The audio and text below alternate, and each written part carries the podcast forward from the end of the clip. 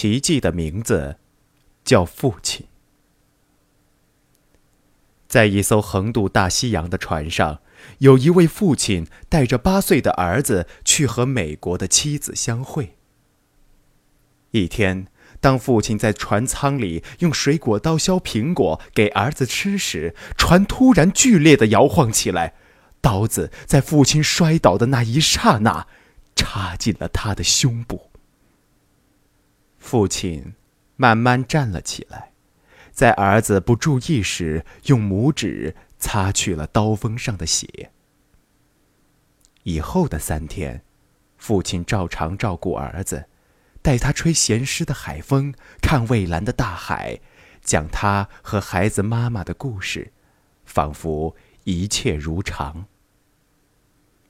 抵达的前夜，父亲来到儿子旁边，对儿子说：“明天见到妈妈的时候。”告诉她，我爱她。说完，在儿子的额上深深的留下一个吻。传到美国了，儿子在人潮中认出了妈妈，大喊：“妈妈，妈妈！”就在此时，男人已经仰面倒下，胸口血如井喷。尸检的结果让所有人都惊呆了。那把刀子其实早已精确地插进了他的心脏，而他却多活了三天，而且不被任何人察觉。唯一的可能的解释，是因为创口太小了。